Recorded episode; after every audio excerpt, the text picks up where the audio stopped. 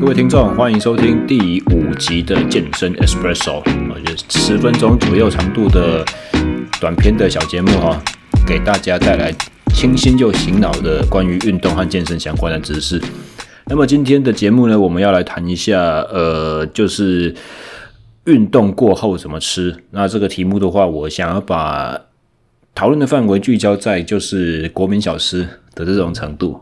因为举凡在不管是任何的运动啦，包含健身也好，包含你在做耐力运动、长距离的训练也好，或者是一些专门为专项运动所进行的这些体能的加强也好，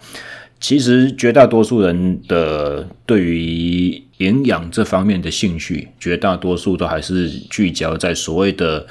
运动增补这个方面，也就是增补剂啊，就是额外附加摄取这些东西，但是其实。我们如果从营养学这个角度来看，第一优先的摄取呢，其实应该要是先从食物，而不是食品哦。特别是要采取原形的食物。这边讲原形，不是说移动脸那种圆圆的哈，就是说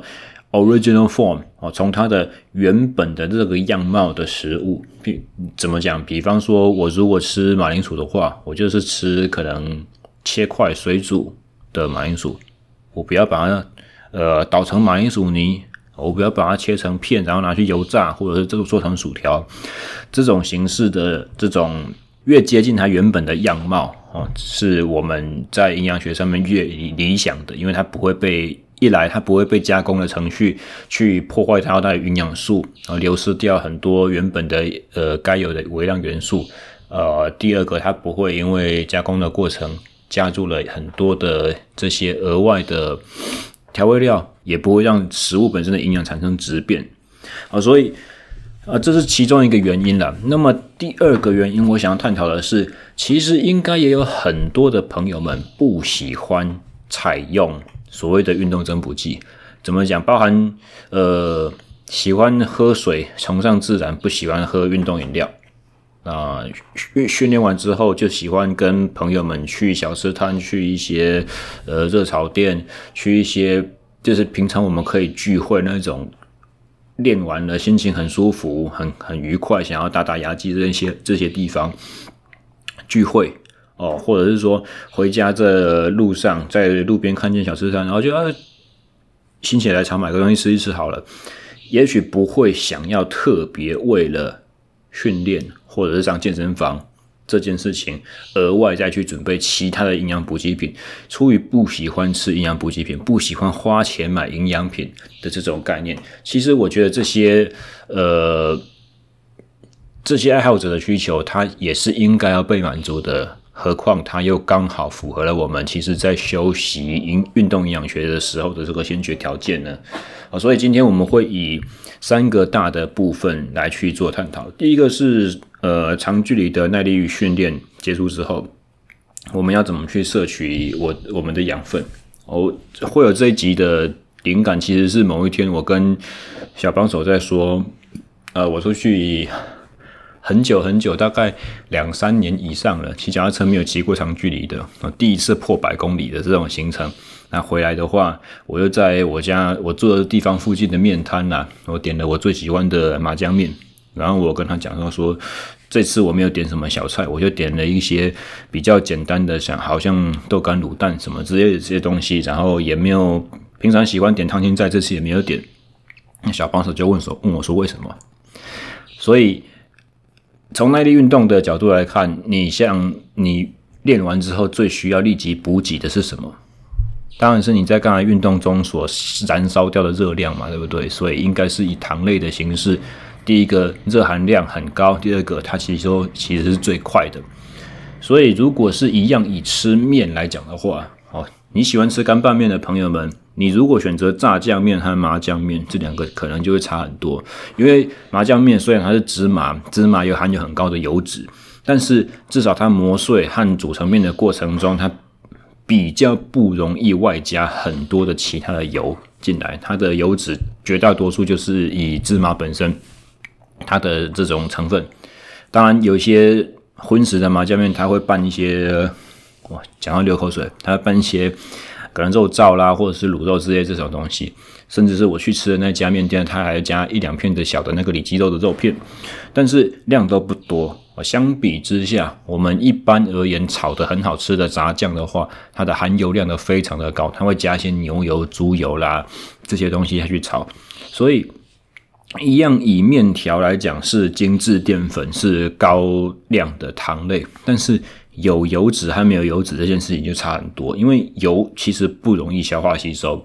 所以你如果吃了比较含油脂类的食物的话呢，它胃排空速度慢。那胃排空的速度慢，其实你就是延缓了你在运动之后肌肉大声疾呼“我需要养分”的这种所谓的呃营养补给的黄金空窗期。所以，如果你要吃面的话，哦，比较清淡的选项会是比较理想的。那第二个就是面店里面经常也会有的水饺嘛，对不对？水饺这个东西啊，第一个它煮其实蛮花时间的，你练完之后那么饿，你。可能很难去等上那个五分钟、十分钟，再加上其实水饺的内馅，第一个它是肉类，然后第二个就是其实水饺肉如果是瘦肉不好吃嘛，它会有很多的肥肉去搅那个水饺肉的肉馅，才粘得起来，然后口感才会好。哦，所以因为这两个理由，一样蛋白质哦胃来吸收，油脂。胃排空速度慢，这两个东西一样要在胃部待了很久，它就不会很快的排到小肠里面，可以让你去做养分的摄取。所以一样是很好吃的面点，但水饺的话可能就不适合运动后吃了。那再来的话，我刚刚讲到小菜的选择嘛，像豆干啦、卤蛋啦、海苔啊、呃海海带，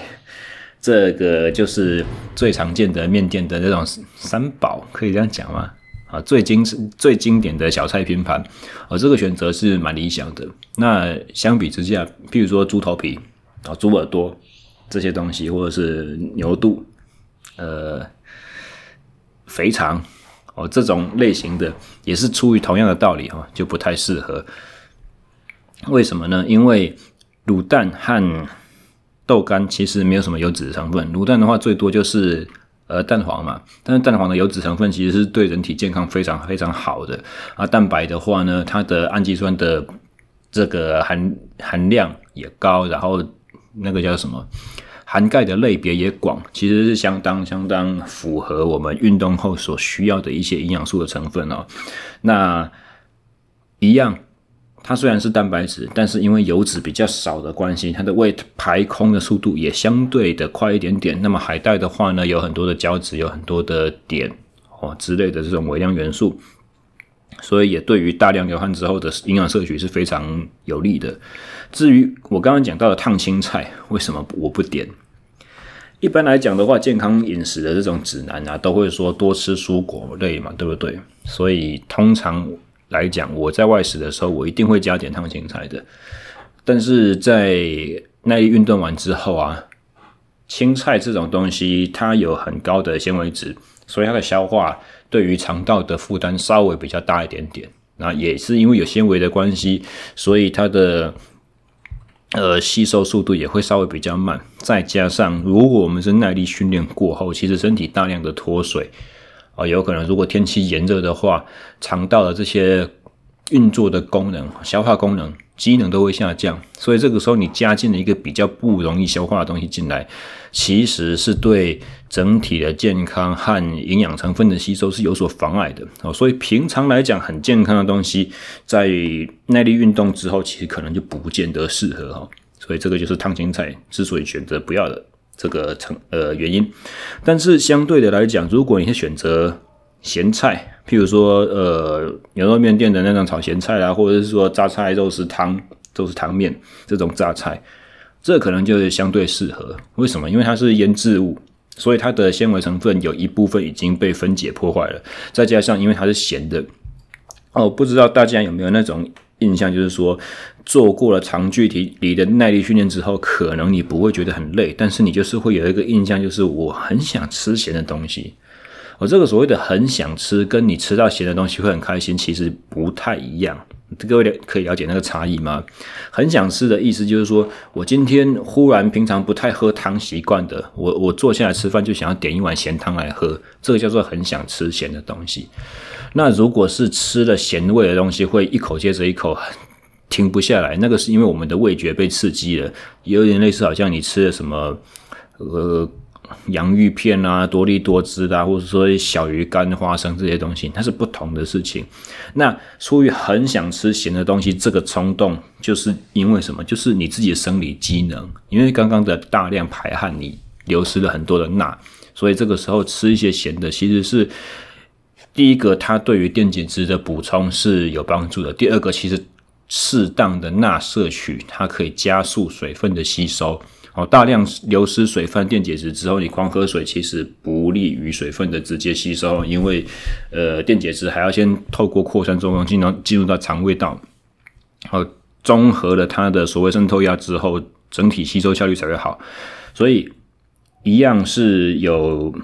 蔬菜类，如果你真的很喜欢吃菜的话，我点个泡菜、呃，咸菜、榨菜这些东西算是不错的啊。讲到了泡菜的话，尤其是。呃，因为耐力运动对于我们的肠道，我我们刚刚讲肠胃道的这种机能，其实是有一点挑战性的啊。所以这个时候，你如果吃腌制物，例如说泡菜之类的东西的话，哦，那其实它有一些益生菌的成分啊，是可以帮助顾我们的肠胃的健康，所以这个是一个理想的选择。但是我一直到前几天，我听一个史丹佛大学教授他讲的 podcast，我才知道。其实泡菜也有分的，你如果去买那种超市在贩售那种真空包装的那个罐头泡菜哦，其实没有用哦。为什么？因为真空包装它的保存条件就是要杀菌，所以它的腌制的方法，要么就是腌好之后先杀菌，要不然的话就是它是用醋之类的这种成分去让蔬菜的成分变质，去制造出类似泡菜的口感，但它不是真正经过天然发酵。所以密封罐头的那些泡菜是没有益生菌的，它的细菌全部细菌全部都死光光了。哦，所以你要去吃那种真正是那个呃小吃店自己做的那种才有效。哦，所以这个是耐力训练的部分。那么力量训练过后呢，大家通常都会有一个印象，就是说我做肌力，我就是需要去补充蛋白质。这个概念基本上没有错啊，但是相对相信大家如果听我之前那种长篇的节目，应该也有印象，就是听过我讲，我说我很讨厌看看见人家喝什么无糖豆浆什么这些东西。为什么？就是因为其实力量训练跟耐力训练也是一样，它也是会消耗大量的能量。那相对于肌肉纤维的破坏和能量的损失这两件事情，如果可以做一个权衡的话。其实人体它会优先选择能量要先回填，所以你做完力量训练之后，其实还是需要热量，而且是容易吸收的热量来优先补充进来人体体内。那么这个热量是什么？当然就是糖类啊，所以你糖类、淀粉类还是要吃。不是说不重视蛋白质，而是说你最好不要完全都只吃蛋白质而不吸收糖类，那这是本末倒置。肌肉在没有能量的情况之下，它无法启动修补的工作，你的免疫系统的活性没有办法被提升。你吃进来多的这些蛋白质，一来它派不上用场，二来它如果真的要成为热量的话，它还要经过很多脏器的一些转换的作用，重新组合，那其实效果是非常慢的。所以，呃，理想的食物像是什么？譬如说，便利商店可以买到的一些蛋沙拉、三明治这些东西，哈，比较清淡的。虽然各位可能会跟我 argue 说，第一个这个又不算是小吃，这只是方便食物。然后，或者是可能大家会讲说，哦，其实白吐司的制作过程中也加了很多油啊，什么之类这些东西。但再怎么多，它毕竟不会像譬如说什么卡拉鸡腿堡这种东西吧。或者是可能卤肉饭会搅的那种肥肉，不一把嘎，那种感觉。那么讲到卤肉饭的话，就是一样练完，大家会喜欢吃一个垫肚子的这种小点心啦。卤肉饭、鸡肉饭、鹅肉饭这些东西。当然，通通都不建议。因为什么？因为他们之所以会好吃，就是因为它会拌了猪油，就是我们刚刚讲那个卤肉有那个肥肉不要干嘛，那个肉肥肉剁成的小小碎块。鸡肉的话就是拌了鸡油啊，鹅肉饭就是鹅油。然后我我真的饿了。现在神日也录这个节目，讲这些，我、那个鹅油芦芦笋干，然后最后最好再加上白菜卤，多赞呐！啊，啊离题了，回来，反正这些虽然他们是饭类。那白饭的话是非常好的精致淀淀粉的来源哦。精致淀粉一般健康生活饮食不建议，但是运动过后它刚好非常适合。升糖指数够高，所以吸收的快，然后进入肌肉也快。但是，但是因为这些饭类它都拌了很多的动物性油脂，并不是说动物性油脂本身就不好，其实这是一个迷思哦。但是。也是因为它油的关系，所以不利于胃排空的速度。所以相较一样，就是我刚刚举的耐力运动完后的这种例子，麻酱面很好，因为它油相对比较少一点点。真的，我们在讲的是比较啦，因为毕竟我们要从就是方便吃到的小吃里面拿来做对比。运动营养是这样子，你这是什么时间点，什么样子种类选择？好过我斤斤计较那些真的数字上面的精细内容，好，所以如果两个要选的话，我选至少选没有肥肉的那种吧，对不对？好，所以这个是饭类。那夜市可以买到的那种小分量的骰子牛排啊，或者串烧之类的这个东西啊，当然就不适合了，因为第一个它没有糖分。它可能唯一的糖分是来自于什么串烧上面的青椒或者是洋葱这种蔬菜类里面一点点的那种糖分而已。啊，但是对于运动后的补给是绝对不够的。那么以能够烤的好吃的肉类来讲的话呢，它又需要一定成分的油脂。再加上，因为这些东西太美味了，你可能一口气就不小心会吃太多。这边要讲一个运动后的第一餐的补给的原则哈，基本上其实你只要吃五六分饱就好了，绝对不要吃到饱，你只是填一个不会饿而已。为什么？因为之前也讲过，就是说不会饿，你才会胃排空快，你才会吸收快，你才不会延误了你修补回填能量的时间哦，所以。运动之后的第一餐不是用来吃饱用的，它是用来让你快速吸收、快速修补身体来讲，它来使用的哈。之后如果有机会的话，大家实验一下，操得半死之后吃一顿大餐，和操得半死之后吃一顿小点心，和洗完澡之后再吃一顿正常分量的正餐，你会相信会感觉到恢复效率上面非常大的不同。那么力量训练过后还有什么东西是很适合的呢？臭豆腐。不是炸的那种臭豆腐，而是属于那种臭臭锅的那种臭豆腐。但是臭臭锅的话，通常它的成分是什么？就是豆腐和鸭血嘛，全部都是蛋白质。哦，以能量的、以以营养的百分比来讲，不是说非常理想，所以最好加个饭或冬粉什么之类的。那你如果真的想吃菜的话，可以加一份高丽菜，但是一样。跟先前讲到的一样，不要加太多哦，因为蔬菜类在运动后，它是对于肠胃的消化的负担来讲比较大一点点，它这个时候是有一点点阻碍，而不是帮助了哦。那还有一个非常好的选择是卤味哦，大家平常没事最喜欢吃的宵夜选择会有哪几种？要么就咸酥鸡或鸡排或蒸奶或卤味嘛，对不对？嗯，那全部的。美味的选择，选一个相对比较健康的，当然就是用卤的东西嘛，对不对？哦，那是，但是这是属我我这边所举出的就是，呃，一般的卤味而言，你如果选择那种麻辣烫那种类型的话，那种辣油就太多了，也是一样，油脂太高不适合。再次强调，我这边不是去非常营造一个哦，大家油脂好可怕，千万不要吃油脂类食物的这种概念，不是，而是我们单纯就运动后第一餐来做讨论。然后油脂太多是不适合的。好，耐力运动、力量运动都讲完了，接下来稍微讲一个比较特殊形式的，一分钟到五分钟中 can 这种高强度、非常非常高强度的这种短时间的训练，或者说高强度间歇，结束之后要怎么补给？哦，这边有个最好的答案，你喝水就好。哦，至少是在运动完。十五至二十分钟以内，为什么？因为尤其是如果这种类型的运动啊，它如果合并到就是非常炎热然后潮湿的天气的话啊，这个时候因为高强度的关系，因为人体的核心温度会迅速的提升，然后因为你的血液会大量的往你的四肢的工作肌肉去，你的肠胃道、你的内脏脏器会严重的缺氧、缺血、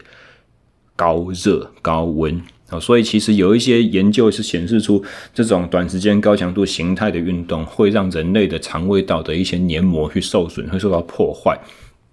那么黏膜其实是抵抗疾病非常重要的一道关卡。哦，如果你的肠黏膜受到破坏的话，其实肠道内的一些坏菌就很可能透过肠胃去进入到血液里面，这是一个健康性的风险。如果你的身体已经在训练之后，同时要肩负，啊赶快要回充能量，赶快要免疫系统要全力动员去去把我刚才的破坏去修补的同时，你还要去应付这些肠胃道里面自体免疫的压力的时候呢，你又吃东西进来。那这时候其实会让肠胃道的状况就很糟糕。你轻则就是肠胃不舒服，呃，想吐或者是拉肚子；重的话，可能真的会影响到你的健康啊。刚刚我所讲的肠胃道，你你新的食物进来，它又要重新去抵抗这些呃食物所带来的这些渗透压啊，或者说吸收过程所产生的不适。哦，一个坏掉的肠胃道是受受损的肠胃道是没有办法有效去进行吸收的，所以至少。十几二十分钟之内，你就喝水就好，或者是喝没有糖类的，就是只有电解质的运动饮料。先以水分的补充和彻底回到休息，呃，彻底得到修复，呃，身体有恢复到接近就是平常恒定值状态这种情况，再去考虑第二步的补充能量。而这个是我在读国际奥会的营养学程的其中。我哦，不是，是期末报告，第二个学年度的期末报告，我选了这个题目。那么，呃，我我在写这份报告的时候，我就想到说，我之前我曾经有一次，不小心比全运会还全国锦标赛，全全国锦标赛，六七月的大热天，在场地里面四十几度的高温这样烤，然后热身，然后比赛，然后缓和，一整天下来。四场竞轮，两场争先赛之类的，我整天只喝了三罐八宝粥，其他什么正餐都没有吃。我回想到这种很特殊的回忆在里面啊，所以这个是属于非常高强度的结束之后的营养补给策略，喝水就好。那最后我们再讲一个啦，喝酒可不可以？当然不适合啦。我其实个人是也是蛮爱喝酒的，但是我有一个原则，就是说当天如果有训练，而且这个训练我觉得说对我的身体负荷是蛮大的话，基本上我就不太喝了啊。因为是人体，你你的一些呃恢复和重组已经对脏器产生了很大的压力，你的肝和肾，那你的肝脏如果要肩负一些呃排除身体毒素的这个工作的时候呢，它又忽然被征召去要有另外一个任务，我要排酒精。然后再加上酒精代谢的过程，也会让你的人产生蛮严重的脱水哦。那在运动过后，当然就不适合了哦。所以以前骑脚踏车的时候，有看到一些很强的这种前辈们在山上会在杂货店买金牌台啤来解渴，我心里面看看在眼里，想在心里，真的是很不可思议。但是没有办法，他就是骑得比你好嘛。世界上就是有这么多不可思议的事情，对不对？好，以上就是本集的健身 Espresso。哇，人老了就是喜欢啰里吧嗦啦，那赶快收吧，赶快结束。如果大家喜欢这样子内容的话，欢迎帮我按赞、留言最震撼，订阅哈。那下个礼拜同一时间再见，拜拜。